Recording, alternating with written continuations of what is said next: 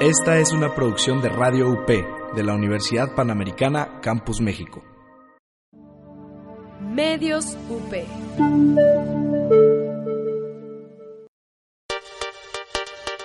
Radio UP es una estación universitaria. Las opiniones y comentarios expresados en este programa son responsabilidad de quien los emite. Los participantes autorizan las transmisiones sin fines de lucro.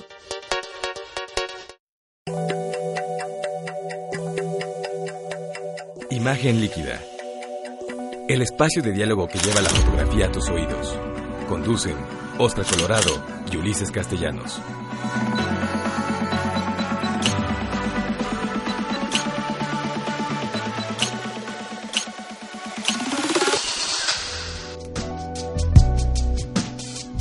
¿Qué tal amigos? ¿Cómo están? Bienvenidos a esta edición de Imagen Líquida. Es la edición número 67, el episodio 67 y pues estamos en vivo y en directo por Facebook Live. Les mandamos un saludo y bueno, pues hoy tenemos un programa muy interesante, un programa muy importante porque el día de ayer fue 2 de octubre y eh, recordamos en México la matanza de, las revueltas estudiantiles de 1968. Se cumplieron 50 años y vamos a dedicar buena parte de nuestro programa a este hecho tan, tan importante en la historia de México y desde luego en la historia mundial porque no fue el 68, fue un año toral para la eh, historia a nivel global. Pues bueno, eh, hoy vamos a tener entonces eso, vamos a platicar de los ecos del 2 de octubre en la Fundación Poniatowska y en cabina pues me acompañan como siempre, mi querido Ulises. ¿Cómo estás, Ulises? Aquí estamos muy bien, buenos días. Y tenemos ahora mismo, les voy a presentar a una invitada súper especial que tenemos. Pero bueno, vamos a hablar de, la, de estos ecos. También vamos a platicar de, el, de lo que ocurrió en la Fototeca Nacional en la presentación de Camman.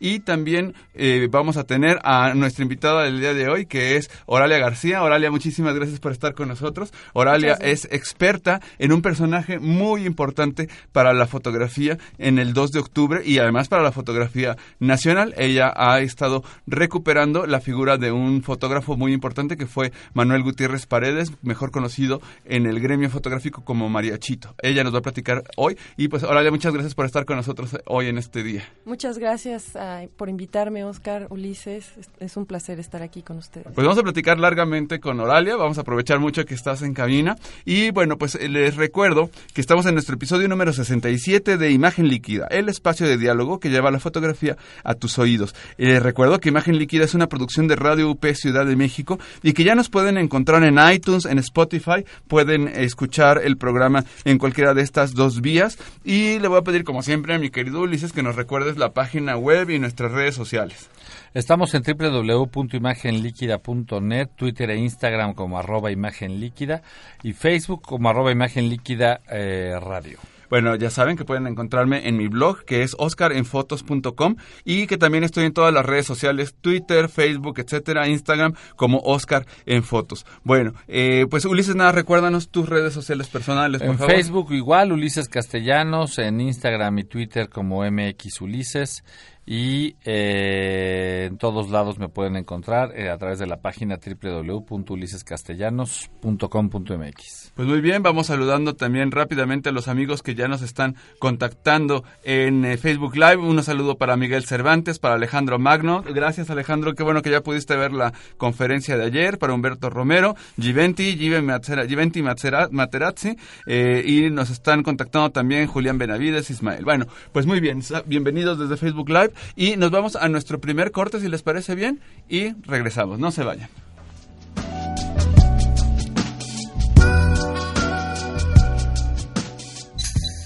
No te vayas. En un momento regresamos a Imagen Líquida.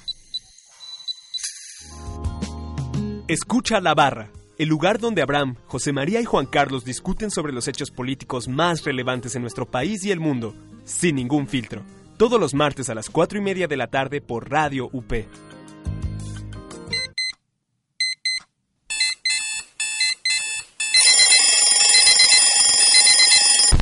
Sabemos lo mucho que odias este sonido. Nosotros también. Mejor inicia tu día con Wake UP. Todos los días, en punto de las 9 de la mañana, con Dylan Macías.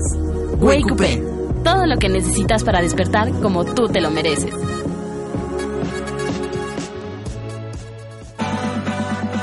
Imagen Líquida en redes sociales. Visítanos en www.imagenliquida.net, Twitter, arroba Imagen Líquida, Instagram, arroba Imagen Líquida y en Facebook, arroba Imagen Líquida Radio. Medios UP. Continuamos en Imagen Líquida.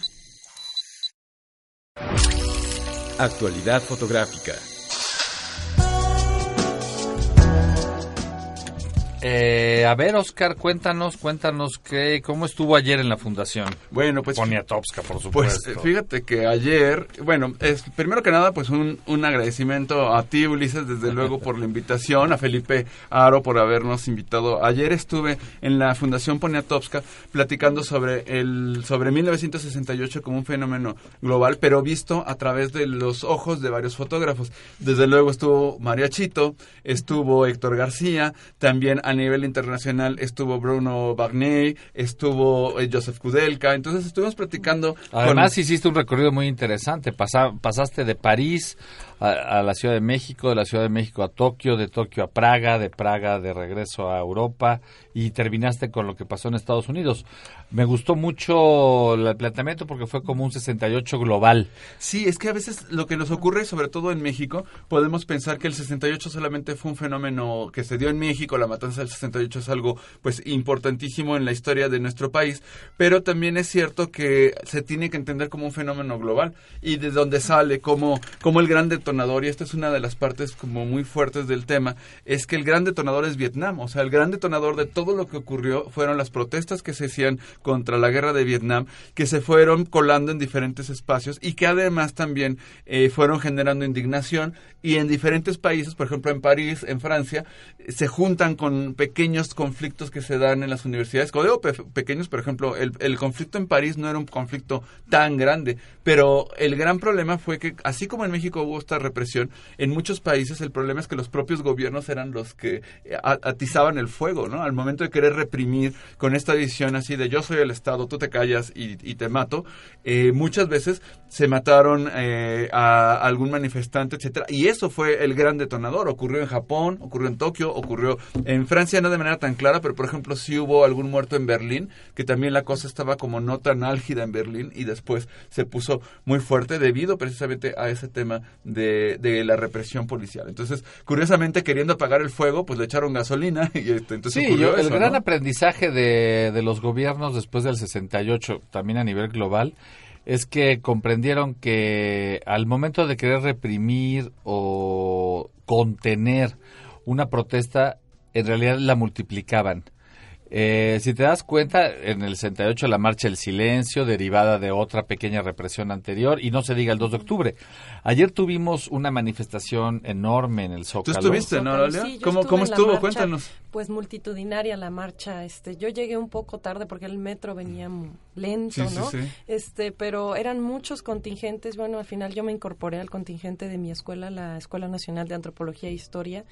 Pero sí estuvo, digamos que fue impresionante. Yo he, he acudido a varias marchas del 2 de octubre y esta para mí fue la más grande. Pues y es el resultado de Sí. esa represión. O sea, dense cuenta, démonos cuenta cómo la matanza del 2 de octubre lo único que generó, sí lo apagó por el momento, las Olimpiadas transcurrieron en cierta calma, pero qué caro cuesta la represión que 50 años después hasta las placas de Díaz Ordaz cayeron de las estaciones del metro de la Ciudad de Sí, eso fue, Claro, eso fue tremendo. Pues sí, y fíjate que también quiero aprovechar, Ulises, ya que platicamos, bueno, ayer estuvimos en la fundación, estuvo el lleno, estuvo lleno y fue un gusto. De hecho, pueden, si se meten a mi perfil en Facebook, pueden ver la, la charla completa, porque la grabamos y la tuvimos en Facebook Live. Pero por otro lado, también les cuento que nos fue increíblemente bien la semana pasada. Estuvimos el jueves en la Fototeca Nacional presentando el primer cómic mexicano sobre historia de la fotografía. Y bueno, pues, ¿qué les puedo decir? Primero que nada, un agradecimiento enorme a Juan Carlos a, eh, eh, Valdés, a Mayra Mendoza, que son unos eh, anfitriones de primera clase. Nos trataron como reyes, les agradecemos muchísimo. Estuvimos muchísimo tiempo firmando camanes, platicando de la historia del cómic. Fue, fue algo que verdaderamente estuvo excelente y agradezco mucho a toda la gente joven que estuvo al pendiente.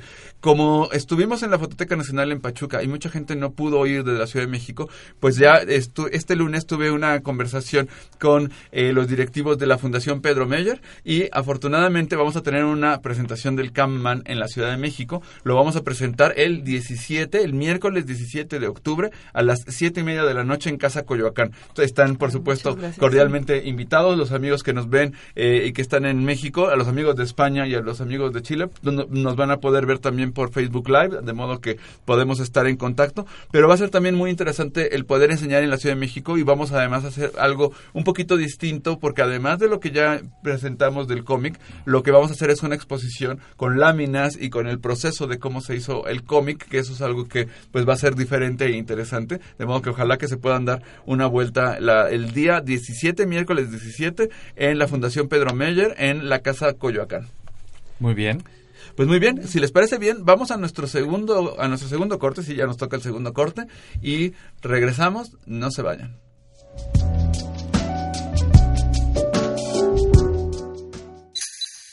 No te vayas. En un momento regresamos a Imagen Líquida. Próxima estación, Rocotitlán. Prepárate para abordar lo mejor del rock en español en esta segunda temporada de Rocola. Conoce qué hay detrás de las líneas de transporte que usas a diario. Acompaña tu viaje con sonidos, personajes, palabras y deliciosa comida que le enseñan al mundo cómo hacer las cosas a la mexicana. Soy Dani Rodríguez. Acompáñame todos los viernes de 12 a 1 de la tarde. ¿Estás listo para viajar en el tiempo? Rocola, el espíritu mexicano del rock. Las historias de éxito de líderes que han inspirado a nuestra generación, hoy contadas por ellos desde otra perspectiva, la del fracaso, los miedos y el verdadero significado del trabajo duro, la clave de la transformación que nuestra generación necesita para despertar. Yo soy Andrea Palacio y es momento de que tú también seas parte del Club de Impacto. Todos los jueves, 8 de la mañana. Medios UP en redes sociales. Encuéntranos en nuestra página medialab.up.edu.mx. Síguenos en Facebook, Media Lab. Búscanos en Twitter, arroba medios-upmx. En iTunes, encuéntranos como Medios UP. Síguenos en Instagram, Medios UP. Escúchanos en Spotify, como Medios UP. Radio UP. Continuamos en imagen líquida. Tema de actualidad. Muy bien, pues estamos de regreso, queridos amigos, y nos acompaña un amigo entrañable que es Hermes Quetzalcoatl, el tres veces grande Hermes, ¿no? Este, y te agradecemos mucho, Hermes, que estés con nosotros. Y además, bueno, eh, creo que es muy interesante que nos acompañes el día de hoy, porque pues tienes un conjunto de actividades y cosas que nos quieres platicar. Entonces, cuéntanos, Hermes, ¿qué, qué Así es, antes que nada, muchas gracias por el espacio, muchas gracias por la invitación. Eh, bueno, lo que les vengo a platicar es un poco de Fotoclub CDMX y en específico de una actividad que vamos a tener que se llaman fotoexperiencias. Esto se ha venido desarrollando de alguna manera con otros grupos, pero se limita como a juntar un grupo de gente, ir, tomar fotos y bueno, van a parar a redes sociales.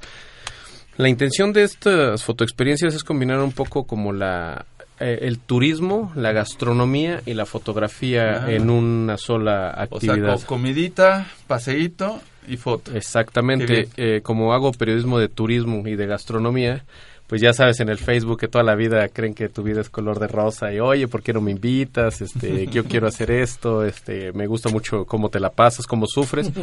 Entonces, este, no saben que a veces es un poco pesado.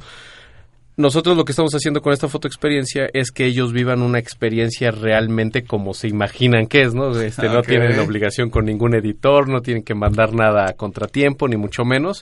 Solamente van a ir a, exactamente a viajar, a conocer, a comer de la gastronomía del lugar Y este y bueno, esto tiene muchos atractivos. El precio, eh, este primer viaje va a ser a Oaxaca, vamos a ir a... Vas a ir a Oaxaca y van a hacer experiencia gastronómica. ¿Qué van a hacer en Oaxaca? ¿Tienes el recorrido planeado? Sí, en Oaxaca vamos a estar en el centro histórico, este, vamos a ir al mercado gastronómico, al mercado del humo, no sé si lo conozcan, es un lugar donde tiene carnicerías, compras tu carne y te la preparan ahí mismo. visualmente es increíble y al paladar es también increíble. Este, vamos a ir a San Martín Tilcajete, la tierra de los alebrijes. Nos costó trabajo convencer a una familia que era este, sin fines de lucro la actividad este, de que vamos a desarrollar ahí para que nos dejaran tomar fotos del proceso de elaboración de los alebrijes. Mm. Vamos a ir también a una destilería de mezcal ancestral, este es artesanal, pero también desarrollan mezcal ancestral que lo conocen como mezcal de pechuga.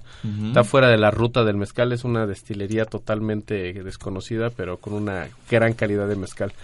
Este, vamos a ir a Montalbán, vamos a ir a ver Barro Negro y este, bueno, en sí es todo lo que vamos a desarrollar. Es un viaje de tres días, dos noches y eso tiene un costo de 4.900 pesos, todo incluido, transportación, hospedajes, comidas, todas. Este, lo único que no incluye es la bebida, salvo por las muestras de mezcal que se van a dar en la destilería. y además agregas que les vas a prestar camaritas Sony, ¿no? Y aparte, Sony se suma al proyecto. Esto lo estoy haciendo eh, a nombre de, ah, de pues, Fotoclub CDMX y con Travel Times, pero Sony le interesó nuestro proyecto y se sube al tren con nosotros y nos está prestando unos aviones de cámara. Este, son cámaras compactas, entre paréntesis, pero tienen lentes size, tienen un lente 24-200 con apertura fija 2.8. Esta es la RX 24-200-28. 24-200-28 lentes size. Llévela, llévela. Entonces, este, bueno, promete Sony que son los aviones y últimamente Sony ha estado a la y estas las van a poder usar la gente que vaya contigo. Exactamente, las van a poder eh, usar la gente que vaya a la experiencia, aunque tengan muchas veces cuando no te inscribes a una de estas experiencias porque no tienes cámara, entonces ese ya no va a ser pretexto. Y también aunque tengas cámara te podemos prestar el equipo y si, tienes, y si tienes cámara y no tienes dinero. Y si tienes cámara y no tienes dinero, pues puedes poner el... que nos sigan en vivo para que vean de lo que se perdieron. Este, y bueno, y Sony también nos va a regalar unas tarjetas SD de alta velocidad de 64 gigas a las primeras personas en este, inscribirse a la experiencia. Pueden apartarlo con el 50%. Oye, pues dinos dónde, qué, qué, tiene que hacer la gente para poder inscribirse, a dónde te escriben, qué hacen. Mira, como primer contacto puede ser mi perfil, Hermes Quetzalcoatl en Facebook, este, y también tengo la página de arroba fotoclub .cdmx. Perfecto, pues si quieres, no seas mala persona, eres muy buena persona, pero este, pásame en vía WhatsApp o como tú quieras los datos para también ponerlo en Facebook para que los amigos puedan puedan ir. Y ahorita Al, final del programa aquí en Facebook Live hay, que ver la manera de, regalar estos USBs. Así traemos dos USBs. manda Sony, este, mira, con cuerpo de con cuerpo de Alfa 99. Pequeño, un pequeño USB con cuerpo de cámara digital. Exactamente. De 8 eh, Ahorita les ponemos unas preguntas aquí por Facebook Live y al final solo les pedimos que las vengan a recoger aquí a la UP. Sí, eso sí. Eso sí, los eh, amigos de, de, España. De aquí al pues, próximo eh. programa. Y si no, ya se quedan para siempre en Radio UP. Exactamente. Muy bien. Si no, si no, se las ganan en la dinámica, son donación para la UP. Bueno, pues Hermes, muchísimas gracias por acompañarnos. Entonces, recuérdanos en dos segundos toda la información. Viaje a Oaxaca, ¿qué días? Viaje a Oaxaca, todo incluido, tres días, dos noches, 4.900 pesos, este, 26, 27 y 28 de octubre. De octubre, y que te manden un mensajito a... Hermes Quetzalcoa de Facebook. Perfecto, muy bien. Pues vamos a nuestra siguiente sección. Gracias. Bitácora visual. Muy bien, estamos de regreso en Bitácora Visual. Ulises, ¿qué nos tienes para esta semana? Eh, pues es necesario seguir hablando de, del, del 68 y yo creo que vale la pena también, derivado de lo que platicamos ayer en la Fundación eh, Poniatowska, de tu presentación, de lo que vimos en las calles, eh, de lo que vamos a platicar al ratito eh, con nuestra invitada de hoy sobre Mariachito, que, que vale la pena apuntar allí que cuando yo estaba como editor eh, de fotografía en proceso, fue donde publicamos las fotografías, aún sin el nombre de Mariachito, efectivamente era el, fotógrafo de gobernación. Y si mal no recuerdo, como decíamos, es por ahí del 2000 o 2001, que fue durante el gobierno de Fox cuando estaba de cuando estaba abierta incluso la comisión de la verdad eh, que comandaba Carrillo Prieto. Prieto. Eh, es increíble, pero estamos hablando de hace 17 años, lleva 50 esto, más o menos eso se supo, se empezó a abrir o ver por primera vez 30 años después. Eh, antes de que volvamos contigo a hablar de esas fotografías, vale la pena eh, apuntar lo que vi ayer. Ayer eh, vi como siempre una marcha alegre, a veces agria. Eh, voy a hacer de lado el tema de los anarquistas que siempre se suben, claramente se suben, ¿no? Como que se, se pegan a la marcha para ir a atracar literalmente un Oxxo o una tienda de ropa que no tiene nada que ver ni con los manifestantes, eh, digamos, políticos originales, ni con el objetivo de la marcha. Lamentablemente, eh, se arropan en medio de este nueva de esta nueva gobernabilidad, ¿no? El gran dato de ayer es que no hay un solo policía, ¿no? No hay un solo policía ya en las marchas del 2 de octubre. Eh, y frente a eso, pues se queda la pura autorregulación.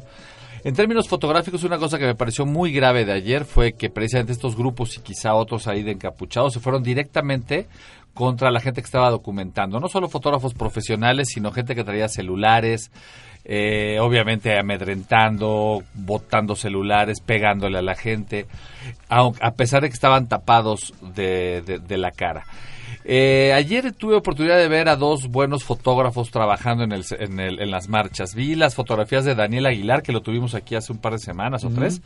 Hizo muy buenas fotografías de, de la marcha con un, con un muy buen trabajo en blanco y negro. Parte de ello se publica hoy en, en La Razón y en el diario La Razón. Y también vi las fotografías con dron de Santiago Arau, que hizo el dron desde el Zócalo, luego se fue a Tlatelolco y luego hizo una foto muy interesante que por el ángulo veo que lo tomó desde la Plaza de las Tres Culturas hasta, el- hasta la Torre Latinoamericana.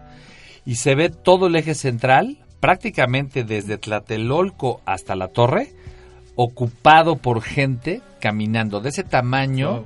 fue la marcha. Son cosas que anteriormente no podías ver, ¿eh?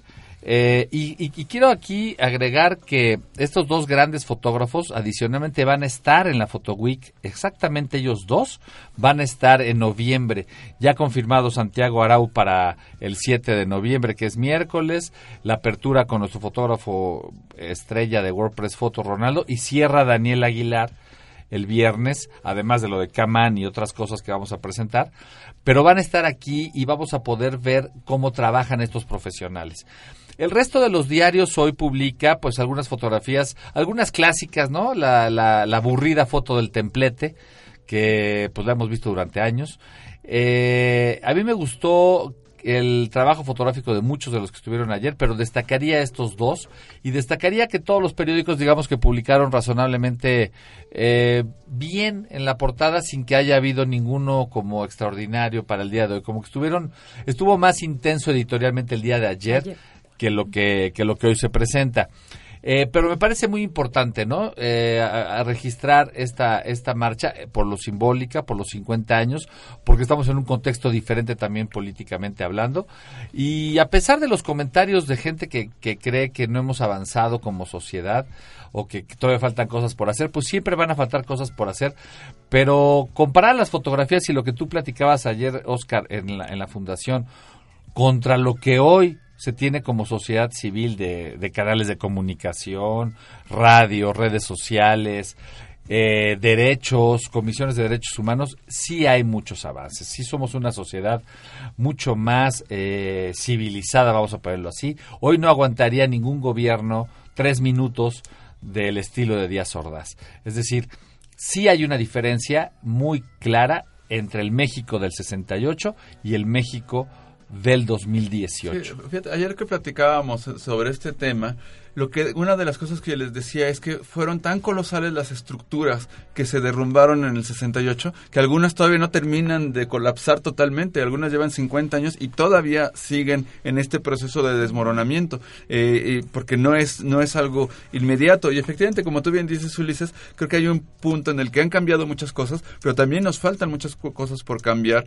en, entre los gobiernos, entre la participación, la manera de- de entender la política y creo que aquí aquí la clave está en la gente más joven, en los, en los jóvenes que se empiezan a incorporar a una vida política, etcétera, y que empiecen a entender que no se trata nada más de algo accesorio, que la, vida, eh, les decía, ¿no? Aristóteles decía que somos el, el ente político por excelencia, el son politi- politicón. Si uno no se entiende como una persona que es un ciudadano y al mismo tiempo tiene una responsabilidad con la política de formar parte de, y que eso no nada más se le deja a un diputado, a un gobernante o a un senador, a un legislador, pues evidentemente que no podemos esperar el, el, el- el- tenemos responsabilidad y si no la asumimos, pues las consecuencias son catastróficas, el que no es el que te dejan fuera, ¿o qué opinan ustedes? Así es, Oscar. Me parece que la historia de México del eh, siglo XX no se puede entender sin el 68 Sí, sí, mexicano. sí. Es un, sin duda alguna, fue un parteaguas histórico, político, social, ideológico, ¿no? Que marcó, pues, el rumbo del país, ¿no? En, en estos últimos años. Entonces, eh, era importante conmemorar esta fecha tan significativa, ¿no? De los 50 años y ver qué, qué es lo que queda pendiente, ¿no? Por hacer, ¿no? Como sociedad. Sí, exactamente, Sí. que al final del día, pues siempre nos siempre nos va, nos va a quedar algo. Y les decía yo un poco a la gente que nos escuchaba el día de ayer, que lo importante es que el legado no es algo que tú dejas, es algo que alguien retoma. Si alguien no retoma ese legado, se pierde. Y entonces, en una de las responsabilidades que tenemos como ciudadanos es de, de retomar eso, de recordar, de mantenerlo vivo y de actuar en consecuencia, ¿no? Pues muy bien. Por, por último, quisiera nada más este hacer un, un, una- un anuncio parroquial para la semana. Ah, muy bien. Que por ahí esta semana surgió, salió un nuevo medio. eh, y por ahí está escribiendo Laura Garza sobre fotografía. Ah, qué bien. Platícanos, porque lo, lo vi. Ella, ¿en qué, ¿cómo se llama el medio? Se- contrarréplica. Contrarréplica. Y se estrenó esta semana y ella tiene una semana, eh, una sección donde va a estar hablando y analizando imagen, fotografía a partir, por supuesto, de la lectura de la imagen, eh, las emociones y otros temas. Y justamente hoy publica algo de una de las imágenes que se derivaron de la manifestación eh, de ayer. Eh, lo van a poder consultar, por supuesto, en, en redes. Y pues nada. ¿Te acuerdas desearle- cuál es la dirección y dónde es ponen? como se llama el ¿Contrarréplica diario, contrarréplica.com.mx. Ah, perfecto. Y evidentemente lo podrán ver también a través del Facebook de ella, eh, Laura Garza García. Y pues le deseamos mucha suerte en esta nueva, nueva etapa. Genial, que bueno, vamos a seguir a Laura a ver qué, qué anda haciendo por allá. Pues muy bien, ¿qué les parece? Sí, vamos a nuestra, ah, bueno, vamos a nuestra siguiente sección, no vamos a corte, pero regresamos en un segundito más, no se vayan. Noticias y actualidad fotográfica. Bien, estamos de regreso y Ulises, déjame platicarte un escándalo que anda por ahí hoy en redes. La estructura del programa es, un poco distinta a la que solemos tener. Esto no es una noticia, pero es algo que está ocurriendo. De hecho, hay un hay un youtuber que es Luis Hilsberger o Hilsberg que él hace un canal muy muy popular, tiene más de 10 o 12 millones de suscriptores que se llama Unbox Therapy. Y entonces él hace el típico unboxing. Pero lo interesante es que él encontró que los nuevos teléfonos de Apple tienen una característica extraña y es que cuando utilizas la cámara frontal resulta que hace cosas el teléfono, te pone más guapo, te, te, te, te- maquilla, te hace cosas por el estilo. Pero aquí hay un tema importante y lo que se lo que se empezaron a quejar en las redes es que Apple no dijo que estaba poniendo un filtro, simplemente lo, lo puso y la gente se empezó a dar cuenta, decir, ah, qué raro. De hecho, yo tengo que decirles que el teléfono con el que estoy grabando el Facebook Live también me pasó lo mismo. Y me pasó con mis hijos. Les tomé unas fotos, tengo un niño de 10 años y otro de 11, y los maquilló. Yo dije, ¿qué pasó? Yo no los, yo les hice una foto y el teléfono les puso los labios más rojos y les puso chapitas y, y los, eh, los dejó muy cucos, ¿no? Ok, entonces de ahí surge un pequeño escándalo que es cómo las te- los, muchos de los teléfonos inteligentes que estamos trabajando hoy fotográficamente están metiendo mano sin necesariamente el consentimiento del fotógrafo y están agregando filtros y están haciendo cosas. Ya en algún momento dijo Apple que no, que no era, no era que se pusiera el filtro de belleza, sino que lo que ocurría era que hacían un HDR y entonces en el HDR se comprimía el ruido y se comprimía el este la calidad de imagen y entonces por eso la gente salía como pambacito, como si le hubieran puesto una base, una base de maquillaje, que nada más con quitarle el HDR ya con eso lo hacíamos y ya podíamos entonces este no tener problema. La cual pues la verdad de las cosas es que no me parece que sea pues como tan tan agradable en el sentido de que el fotógrafo debe tener el control de las decisiones estéticas de su imagen y ya después verá qué parte le deja al- a la cámara. Yo personalmente para los amigos que nos escuchan, lo que he hecho mejor es descargarme otra otra aplicación. De hecho, en para tanto para para iOS como para Android hay muchas cámaras distintas, hay unas que se llaman cámara Pro, etcétera. Entonces, yo lo que hago es que pongo otra cámara que no es la que trae el teléfono para hacer como un override de esos settings y ya saber que no le va a meter mano y en algunos teléfonos de gama alta sobre todo ya puedes hacer una fotografía en RAW, entonces pues lo pones en RAW y ya el teléfono podrá hacer lo que quiera, pero tienes tu archivo original. Pero sí esto me parece muy importante porque era algo que platicábamos hace ratito, ya que es que los fotógrafos tenemos decisiones que son decisiones culturales y decisiones de qué, cómo elijo mi estética, cómo elijo mi punto de vista, etcétera, y cuando le empiezan a meter mano negra, pues como que ya no está tan, tan interesante, ¿no? Entonces, bueno, pues vamos a platicar eh, que este Beauty Gate, que es como le han llamado, han salido a favor y en contra. Hay gente que dice, no, es que este Louis, Louis Hilterberg lo que quiere es eh, obtener más likes en su, en su cuenta. Es alguien a quien yo sigo mucho porque la verdad es que sus, sus, videos son interesantes, es una buena fórmula, muy buena producción. Él, él y Marcus Brownlee, yo creo que son los dos mejores, que al menos de los que más me gustan a mí de ver sus canales de tecnología.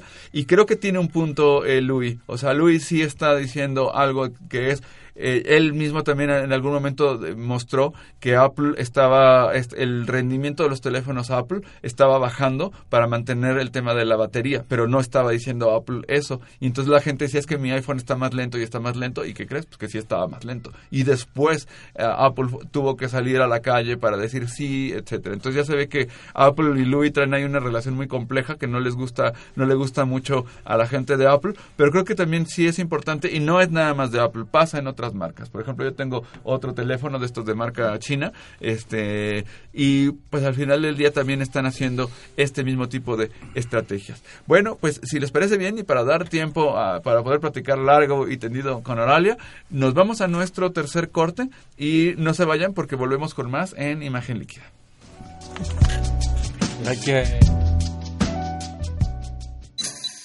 No te vayas. En un momento regresamos a Imagen Líquida.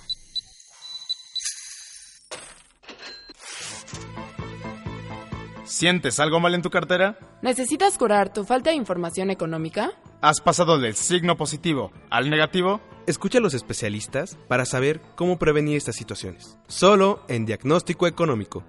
Diagnóstico Económico. Todos los jueves de 1 a 2 de la tarde con el doctor Gabriel Pérez del Peral e invitados.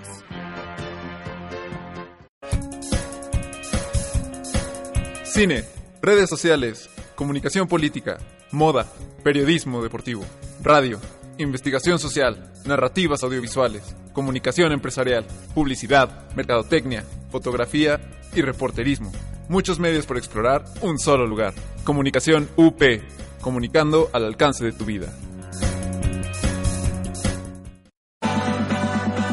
Imagen líquida en redes sociales. Visítanos en www.imagenliquida.net, Twitter, arroba Imagen Líquida, Instagram, arroba Imagen Líquida y en Facebook, arroba Imagen Líquida Radio.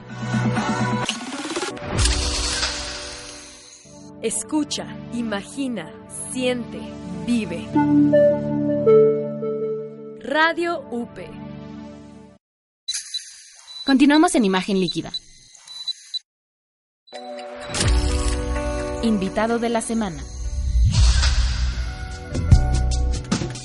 Muy bien, pues estamos de regreso en Imagen Líquida y quiero aprovechar para mandarle saludos a Alan Carranza. Alan, ¿cómo estás? Saludos aquí desde Imagen Líquida. Xochmo Cruz, Alfredo Valles.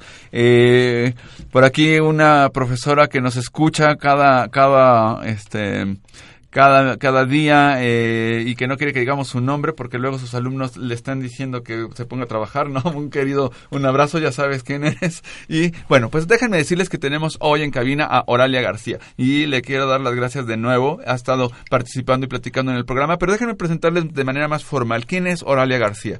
Bueno, pues eh, Oralia realizó sus estudios de licenciatura e historia en la Escuela Nacional de Antropología e Historia, en el ENA, y ella hizo una tesis muy interesante que se llama Una mirada desde el poder, el movimiento estudiantil de 1968 en la lente de Manuel Gutiérrez Paredes.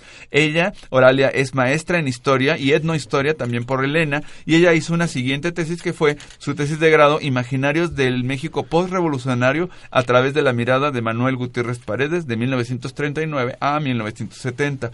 Ahora mismo está realizando sus estudios doctorales y Oralia está ahora investigando sobre el fotoperiodismo mexicano vinculado al poder político en el periodo que abarca desde 1946 a 1970. En este momento, Oralia trabaja en la sección de reprografía del Archivo Histórico de la UNAM y, es, y ella es especialista en la digitalización y microfilmación de documentos gráficos y de documentos textuales. Bueno, Oralia, pues muchas gracias por acompañarnos el día de hoy. Y a ver, vamos a ver, yo, yo espero, como tú eres la, la experta en Manuel Gutiérrez Paredes, mejor tú platícanos partiendo de este 2 de octubre, ¿quién fue Manuel Gutiérrez Paredes? Este fotógrafo, ¿quién fue? Bueno, Manuel Gutiérrez Paredes fue un fotógrafo que originario de Zacatlán, Puebla, que nació en 1923, eh, de familia campesina, el padre era arriero, él fue arriero, y, la, él y su familia emigran a la Ciudad de México en 1936 y para 1939 él comienza a trabajar como ayudante del fotógrafo Ismael Casasola en la revista Hoy.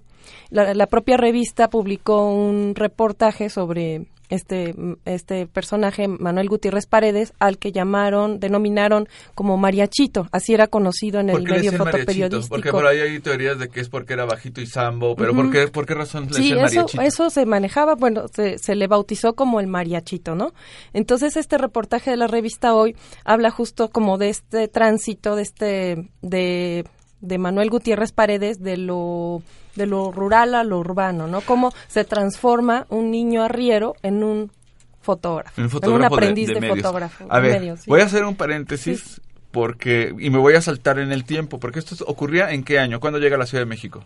36. 1936. Uh -huh. Me voy a ir ¿A qué edad? ¿A qué edad? Sí, pues eh, nació en 1923, entonces a los 13 años, 13 años sí. A los sí, 13 sí. años inicia. Bueno, inicia pues, su labor como fotógrafo. ¿Por qué razón está Oralia hoy platicándonos de, de Manuel Gutiérrez Paredes? Porque me voy a ir, a ir al, eh, me voy a adelantar y luego nos vamos a regresar de nuevo. Uh -huh. Porque eh, Manuel Gutiérrez Paredes fue fotógrafo de inteligencia, era un espía que era fotógrafo para la Secretaría de Gobernación. Él hacía fotografías de eh, contingentes, de los líderes del movimiento del 68, del movimiento estudiantil y estas fotografías se entregaban a la eh, a los órganos de, de, gobierno como era la Secretaría de Gobernación, la propia Presidencia de la República, etcétera. Y en buena medida eh, se recupera la figura de Marachito por este tema tan notorio de las fotografías que hizo del movimiento y en particular las fotografías que hizo en el edificio Chihuahua de el multifamiliar Tlatelolco que estaba formado está formado todavía por muchos edificios. En el Chihuahua hace fotografías de los líderes etcétera. Eh, de ahí viene una buena parte de lo que de lo que nos interesa el día de hoy de Marechito pero que tuvo una vida muy rica. Entonces ahora sí vamos a regresarnos. Ahorita regresamos al tema del 68 y el espionaje pero antes de eso, él había sido fotógrafo de estrellas y había sido fotógrafo de espectáculos. Cuéntanos esa, esa parte que es interesantísima. Así ¿vale? es, Oscar. Bueno, las imágenes de Manuel Gutiérrez Paredes Mariachito más conocidas son las del 68, precisamente es como se le conoce a, a este fotógrafo, pero él hizo mucho más allá de, bueno, eh, previo al 68 estuvo trabajando durante muchos años como fotógrafo de prensa, sobre todo para la revista de América, una revista ilustrada que dirigía el periodista Gregorio Ortega Hernández. Entonces él eh, abarcó, digamos que varios géneros, ¿no? De, del fotoperiodismo, como eh, el espectáculo, ¿no? Cine, la, el cine de la época de oro, ¿no? El teatro, eh, de los deportes, eh, vida cotidiana, ¿no? También hacía reportajes sociales. Entonces él eh, para 64 comienza a trabajar con, con Luis Echeverría, entonces secretario de Gobernación ¿no? del sexenio de Díaz Ordaz. Mm. Entonces él lo invita a trabajar con él, trabaja como fotógrafo de Gobernación, pero no deja a un lado su trabajo como fotógrafo de él prensa. Hace su trabajo él, normal de fotógrafo de prensa sí, y pero paulatinamente digamos se que disminuyó su, su producción como fotógrafo de prensa en esa época en la que trabaja para Gobernación. O sea, sigue haciendo trabajo pero para los medios, pero en menor medida. ¿Ok? Y esta parte de... eh, él es muy curioso cómo combina estos dos estilos, el estilo de la fotografía de espectáculos y de prensa con una fotografía que podría ser totalmente distinta, que no va a estar publicada en principio o hasta donde él tal vez habrá sabido eh, que no va a ser nunca publicada, que no tiene características artísticas, nadie le, le va a dar un premio porque le quedó muy hermosa la foto, sino porque es una foto de registro puro y duro. Eh, Ahora, platicábamos en algún momento que en, ahora en el, en el acervo del Archivo Histórico de la UNAM están eh, las fotografías de, de María Chito. Cuéntanos un poquito cómo llegan estas ¿Cómo fotografías. llegan? Bueno, es una colección, la colección Manuel Gutiérrez Paredes, eh, que se encuentra resguardada en el Archivo Histórico de la UNAM. Es adquirida por la familia del fotógrafo, la familia la, la ve- vende esta parte de su archivo en, el, en diciembre del 2000, ¿no? Cuando la UNAM venía saliendo de este conflicto que la mantuvo cerrada, ¿no? Por año y medio, en la huelga del 99-2000. Y finalmente, bueno, esta, esta colección se digitaliza a principios del 2002 a petición del ex, del ex rector Juan Ramón de la Fuente para ser donada a la Fiscalía para Movimientos Sociales y Políticos del Pasado, ¿no? La FEMOSP, que se creó durante el sexenio de Vicente Fox. Entonces eh, se, se les donó a ellos eh, dos discos duros, ¿no? Una, mm, digitalmente toda la colección que eh, consta de 4.000 negativos, de los cuales 1.226 corresponden al movimiento estudiantil del 68. Entonces, ¿qué hace Mariachito? Eh, bueno, recibe la orden de Echeverría de registrar los sucesos más importantes del movimiento estudiantil, ¿no? Entonces yo lo que hice fue eh, tratar de hacer un análisis de esta colección y encontré tres ejes temáticos en, en esta colección, ¿no? Del 68. El primero es el de movilizaciones, ¿no? Que María Chito registró las marchas más importantes del movimiento estudiantil, como lo fue la marcha del 13 de agosto, la del 27 de agosto, la marcha del silencio, la del 13 de septiembre. Y este y el, el segundo eje temático es el de los ah, yo le denomino actos represivos, ¿no? Que María Chito estuvo presente cuando entra el ejército a Ciudad UNAM, ¿no? Universitaria el 18 de septiembre, la toma del casco de Santo Tomás el 23 de septiembre Oye, una y pregunta, el 2 de octubre ¿cuándo en empezó a cubrir el movimiento? El movimiento desde, bueno, se, se tiene registro desde julio, desde el 30 y 31 de julio hay una serie de fotografías de detenidos, de las vocacionales del Politécnico y de las preparatorias de la UNAM. Ok. Esas son las Porque primeras y- Y otra cosa que es fotografías. interesante es que dices tú, eh, lo- lo- supongo que lo tienes documentado, Ujú. que Luis Echeverría es con quien trabaja, es decir, no con la presidencia, no, No. con Díaz Ordaz. No, trabaja Y- directamente como y eso fotógrafo de refuerza gobernación. esta, Sí. esta línea de, de- esta narrativa de que el que estuvo detrás de el problemón del 68 en términos de represión y demás fue Echeverría y no Díaz Ordaz, aunque Díaz Ordaz como presidente pues tuvo que Bueno, dar ahí eh, me gustaría cara, ¿no? recordarle a nuestros amigos que nos escuchan, especialmente los amigos que nos escuchan en España, en Chile, que el movimiento del 68 efectivamente hubo un momento en el que el presidente Díaz Ordaz salió a la cara, de a dar la cara y a decir, bueno, yo fui, yo me hago responsable de todo este asunto. Pero efectivamente su secretario de Gobernación, que es el ministro del Interior, es el que orquesta todos estos temas a lo largo del tiempo y el presidente de la República eh, se asume la responsabilidad, aún sabiendo que el secretario de Gobernación es quien lo había mandado, lo había armado.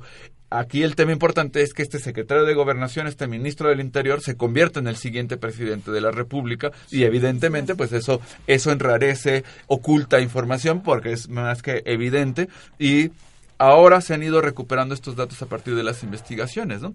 Ahora, eh, en el tema de Mariachito, entonces movilizaciones, actos repres- de Actos represivos, represivos y... el tercer eje temático que encontré también es el de mm, le digan letreros, pintas, carteles, mantas, o Ah, sea, qué como el carácter ideológico, discursivo del movimiento estudiantil, como una idea de reforzar este discurso creado por el gobierno y reforzado por muchos medios de denostar al movimiento, ¿no? Denostar a los estudiantes y decir que eran criminales, que bueno, que eran revoltosos, agitadores, eh, incluso en algún, encontré algunas fotografías de Mariachito publicadas en el, el Heraldo de México, donde decía, este estudiante es un émulo de Fidel Castro, del Che Guevara, ¿no?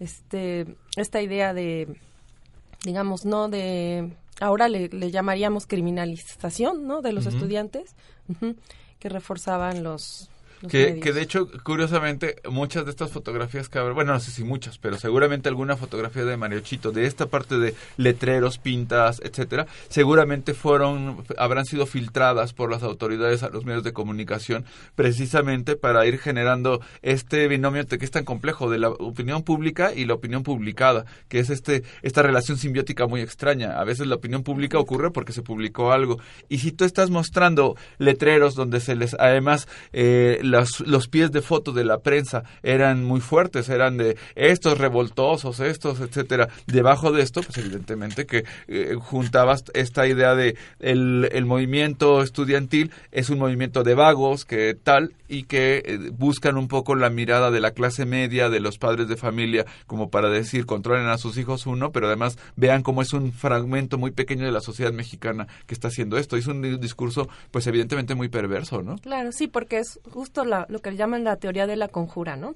Cómo el gobierno eh, quería mostrar que, que estábamos amenazados por el comunismo, ¿no? Que el comunismo estaba amenazando el orden, ¿no? El orden que se establecido por el propio Estado, aquí, ¿no? aquí es muy interesante Entonces, platicar una cosa muy rápida, que es la influencia de Estados Unidos en todos los movimientos que ocurrieron. Primero, porque detonan buena parte de estas inconformidades gracias a Vietnam y que la gente se, se queja de Vietnam. Pero recordemos cómo Estados Unidos pues es un estado que en ese momento, yo eh, no sé si todavía ocurra, pero en ese momento eh, eh, tenía una injerencia tremenda en lo que ocurría en América Latina y entonces si un, si un presidente era comunista y no le funcionaba, va para afuera y ponía a un dictador de su gusto. Entonces también este asunto del discurso anticomunista no era tanto un discurso nacional, era un discurso que también que buscaba quedar bien, eh, en particular con Estados Unidos, Claro. y estaba el tema de las Olimpiadas, ¿no? el Siempre está la sombra de las Y Olimpiadas, la ¿no? infiltración de la CIA, también la injerencia de la CIA. Un año de del asesinato de Del Che Guevara, sí. Exactamente. diez años de la triunfo de la revolución de la Fidel Castro. cubana o sea, sí estaba estaban todavía. asustados los gringos. Sí, por supuesto. Y en esta parte, eh, tú comentabas de esta, esta injerencia extranjera y en particular la CIA. Evidentemente, el México siempre ha sido un foco en el que hay que tener cuidado porque somos vecinos de Estados Unidos y lo que ocurra en México afecta directamente a Estados Unidos. Es. Desde luego, estos, estos acontecimientos del 68 tenían estas repercusiones con el vecino país del norte, ¿no? Oye, una pregunta. ¿Se tiene registro? ¿Encontraste que estas fotografías de él se publicaran en aquel entonces? Pues el único dato que encontré fue el del Heraldo de México, que se publicaron una serie de fotografías de detenidos del 30 de julio. O sea, en pleno movimiento se publicaron. Me movimiento. imagino que sin su crédito. Sin el crédito, por supuesto, sí. Pero sí, son sí. las fotos de él. Son fotos de él que identifiqué, digamos, estas son fotografías de María Chito, pero son las únicas que he encontrado eh, publicadas en prensa. Ahora, de las fotos del 2 de octubre, hay relativamente pocas en el, en el archivo que tiene la UNAM, ¿no? Nos platicabas en algún momento. Y que, cuéntanos eso, porque hay toda una, no anécdota, pero eh, hay registros que tú has ido encontrando y temas respecto de qué ocurrió ese 2 de octubre, no regresa a su casa, su hermana dice alguna cosa de qué pasó. Cuéntanos un poco esa, esa parte de la historia, ¿no? Así es, Oscar. Bueno, del- de las fotografías del 2 de octubre solo se, eh, se conocen un rollo, ¿no? Eh, son las fotos de los detenidos en el edificio Chihuahua, los líderes estudiantiles, eh, representantes del Consejo Nacional de Huelga, y no se y no se conocen más imágenes, no hay fotografías Es de la básicamente plaza. lo que publicamos en proceso. En proceso, sí, se publicaron en la revista Proceso, así es. Entonces, solo esto se conoce. Y, y bueno, yo me, me entró la duda y dije, bueno, ¿y no habrá más material que haya fotografiado María Chito sobre el 2 de octubre? Y, platicando con su hermana, precisamente me, me comentaba que, que a su hermano él estuvo desaparecido varios días después del 2 de octubre y regresó a su casa y con la ropa manchada de sangre y le comentó que, que había estado durante varios días, lo, lo, lo habían tenido encerrado revelando rollos, ¿no? Entonces, eso fue lo único bueno que o sea, me más de uno, o sea que sí hay un material que no conocemos. Así es, sí, no lo conocemos, no tenemos la certeza de qué pasó con esas imágenes, en dónde no se encuentran, si las ¿Perdón? destruyeron. Y tal vez no lo conoceremos. Y tal Pues, vez no lo conoceremos. Fíjate que ahí hay una serie de puntos que platicábamos Sí, sí. antes de, la, de, la- de entrar a la cabina con Oralia, que es, bueno, ahora con las leyes de transparencia y también con las comisiones que se han hecho, etcétera, pues todos esperamos un poco que algo, algo de ese material pueda recuperarse, pero eso, primero en el supuesto de que, de que exista, que ¿no? exista. De que no se hubiera Sí, destruido, que no es nada improbable que hubiera sido desaparecido, destruido de plano, ¿no? Pero ahí hay, pues, eh, vamos a ver qué ocurre en el, pues, en el ánimo nacional y en el ánimo de las leyes y en el ánimo de las instituciones para ver si se puede recuperar, a ver si hay una suerte de maleta de mariachito, ¿no? Así como la Quizás maleta mexicana de Robert Capa. ¿no? Sí, como, como la, el caso de Robert Capa. Justo, bueno, el INAM dio la orden de que se abrieran esos archivos, ¿no? Que se desclasificaran en el archivo de la DFS y otros archivos que, con, que tiene la GN, el Archivo General de la Nación.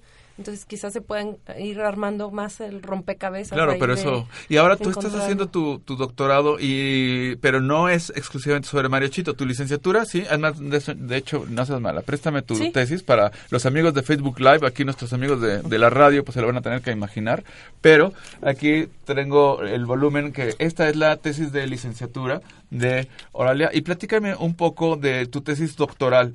Eh, ¿En qué medida tocas el tema de mariachito? Eh, platícame un poco de qué estás investigando tú ahora mismo. Sí, bueno, primero, mi tesis de licenciatura fue sobre el- esta colección del 68 y yo eh, lo que manejo, digamos, como, como hipótesis es que, bueno, estas fotografías fueron hechas con un propósito muy claro de identificación, de vigilancia y de control del movimiento estudiantil, ¿no? Que, que sirvieran como pruebas del gobierno para identificar a los líderes, a, los- a las personas que iban a las marchas, etcétera. Pero a 50 años de distancia estas fotografías adquieren otros significados, nuevas lecturas, nuevos usos, usos políticos, de apropiación y de reivindicación del movimiento estudiantil, ¿no? Entonces toman un giro totalmente distinto, digamos, al, al propósito con el que fueron creadas. Y bueno, para la maestría justo lo que hice fue eh, tratar de indagar más acerca de la vida y trayectoria de este fotógrafo mariachito, ¿no? Que hizo previo al 68 como fotógrafo de prensa. Y esto me llevó a la Asociación Mexicana de Fotógrafos de Prensa, que es el tema de mi tesis doctoral. Justo Mm. es sobre eh, cómo se vincula el fotoperiodismo mexicano al poder político, al poder político y al espectáculo también, ¿no? Como otro eh, medio importante, ¿no? De poder en este país. Entonces yo abarco desde el 46 que se crea la fundación, ¿no? Eh, la asociación, más bien la MFP, este, hasta el 70 que, eh, eh, con, o sea, del alemanismo al echeverrismo, ¿no? Oye, te, voy, a, Este, te voy a interrumpir sí. porque justo me encontré en tu tesis este tema de Florencio López Osuna. Lo voy a poner aquí en el Facebook Live para que vean de qué estamos hablando. Eh, cuéntanos un poco de esta de esta fotografía, las implicaciones que tuvo con este Ah, sí. con este hombre. Cuéntanos un poquito esa esa esta otra historia eh, que tiene que ver con estas fotografías que hizo Mariachito el 2 de octubre. Esa está, ¿no? Esta, esta, Sí, esta, esta, esa ajá. está. Sí. Platícanos un poco de qué ocurrió. Voy a ponerla aquí en el Facebook Live para que vean de qué se trata. Tú vamos platicando mientras Así tanto. es. Bueno, la revista Proceso publica en diciembre del 2001, en el número 1310, ¿sí? En la portada, esta fotografía de Florencio López Osuna, que fue uno de los líderes estudiantiles, de representante del Consejo Nacional de Huelga, del Politécnico de la Escuela de Economía. Este, eh, eh, este personaje, Florencio, no fue un- uno de los líderes más visibles, más destacados del movimiento. Cuando publica la, la foto proceso, como que sale de nuevo como esta cuestión de, de su participación y todo, la, la revista lo entrevista, lo, lo entrevista, ¿no? Lo entrevista en Tlatelolco. Lo llevamos a Tlatelolco. Ajá, lo llevan a Tlatelolco, exactamente. Y él da su testimonio, ¿no? De lo que vivió en, en 2 de octubre en 68. Y bueno, tres semanas después de que sale publicada esta fotografía, eh, aparece muerto eh, Florencio en un hotel en Santa María la Ribera y hasta ahora, bueno, pues no se ha aclarado su muerte, le dieron carpetazo a su expediente, ¿no? Se manejó, pues, varias versiones se manejaron, ¿no? Que, que lo habían asesinado, que, que había sido un suicidio. Y finalmente, bueno, no se, no se aclaró nunca. Pero pues como el poder que tiene la imagen finalmente en las personas, ¿no? También como detonante de, De hecho, fueron memoria, prácticamente ¿no? dos semanas después. ¿eh? Sí, dos semanas, sí. Porque sí, Sí, sí. cuando nosotros seleccionamos estas imágenes, y de hecho cuando seleccionamos esa imagen, no sabíamos exactamente quién era. Y una vez que salieron las fotos, le pedimos a la gente que nos identificara a los personajes. Así es. Ajá. Sí, sí. Y así fue como apareció él, y cuando apareció él se le entrevistó, fue a Tlatelolco, fueron a Tlatelolco, se publicó, y lo aparece muerto con una versión ahí este eh, oscura en un hotel de la colonia tabacalera. Y justamente la única foto que no habíamos publicado, porque tenía los ojos cerrados, Cerrados. fue la que escogimos para preguntar de qué se trata. Por eso se repite el personaje, pero es otra foto en realidad. otra foto. Así es, es otra foto. Y justo, bueno, lo que hizo Proceso, ¿no? De hacer un llamado a, a que las personas se identificaran en estas fotografías y que dieran sus testimonios, ¿no? Entonces, esta idea también de que la fotografía es un detonante de memoria, ¿no? Que la fotografía, las fotografías, las imágenes nos motivan a recordar ciertos hechos que vivimos, cómo los vivimos, ¿no? Este, justo hice un trabajo, una entrevista con un una persona que identificó a su padre en esta serie de, de imágenes del 2 de octubre y él comentaba que su padre, que estuvo como representante de- del Consejo Nacional de Huelga, vio su foto publicada en proceso y le impactó tanto que justo nunca había querido hablar con su familia de, de lo que había vivido el 2 de octubre, ¿no? La fotografía le, le movió, ¿no? Digamos, para, lo motivó para que hablara sobre, sobre esto.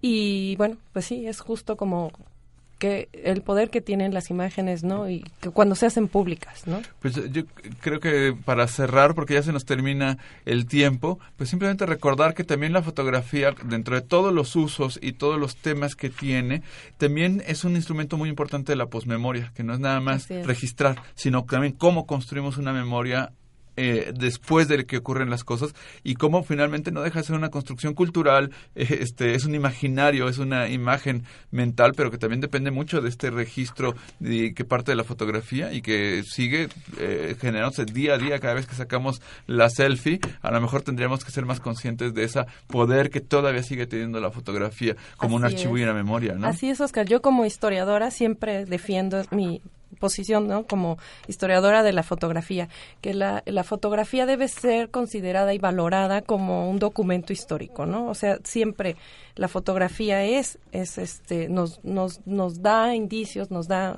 es una, debe ser una fuente de primera mano, ¿no? Para los historiadores y para cualquiera que quiera acercarse desde la investigación social a, a la fotografía, ¿no? Como, como documento. Oye, pues muchísimas gracias por habernos acompañado. Felicidades por tus investigaciones. Muchas Felicidades con el doctorado. Esperamos que también puedas compartirnos un poco más de tu investigación en el Claro que futuro, sí, con mucho porque es apasionante lo que haces y de verdad creo que es una labor súper importante que no nada más se queda en una, pues en una, en un papel o en una, en un librito que se queda en una biblioteca, sino que realmente nos hace tocar nuestra propia. Preguntan historia. en Facebook Así Live es, que dónde se puede sí. consultar tus trabajos de Mis investigación. trabajos, tesis y bueno, demás. mis trabajos están en, en la biblioteca de la Escuela Nacional de Antropología e Historia y en la biblioteca del ISUE, que es donde trabajo yo en el Instituto de Investigaciones sobre la Universidad y la Educación.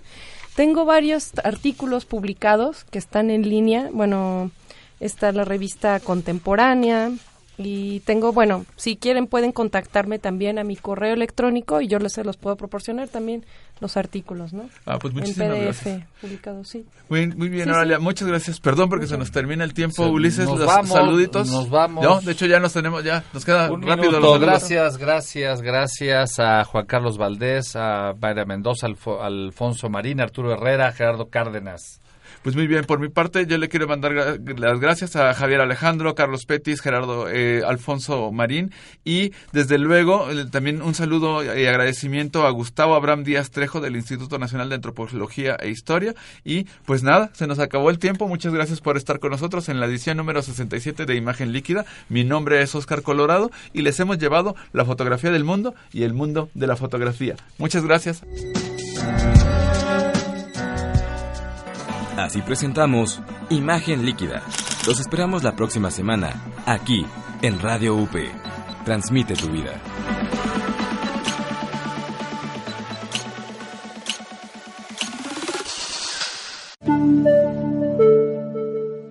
Nosotros somos Radio UP, transmitiendo desde la Universidad Panamericana, Campus México, desde sus estudios en Valencia 102, primer piso, en la colonia Insurgentes Miscuac, Ciudad de México. Radio UP. Esta fue una producción de Radio UP, de la Universidad Panamericana Campus México.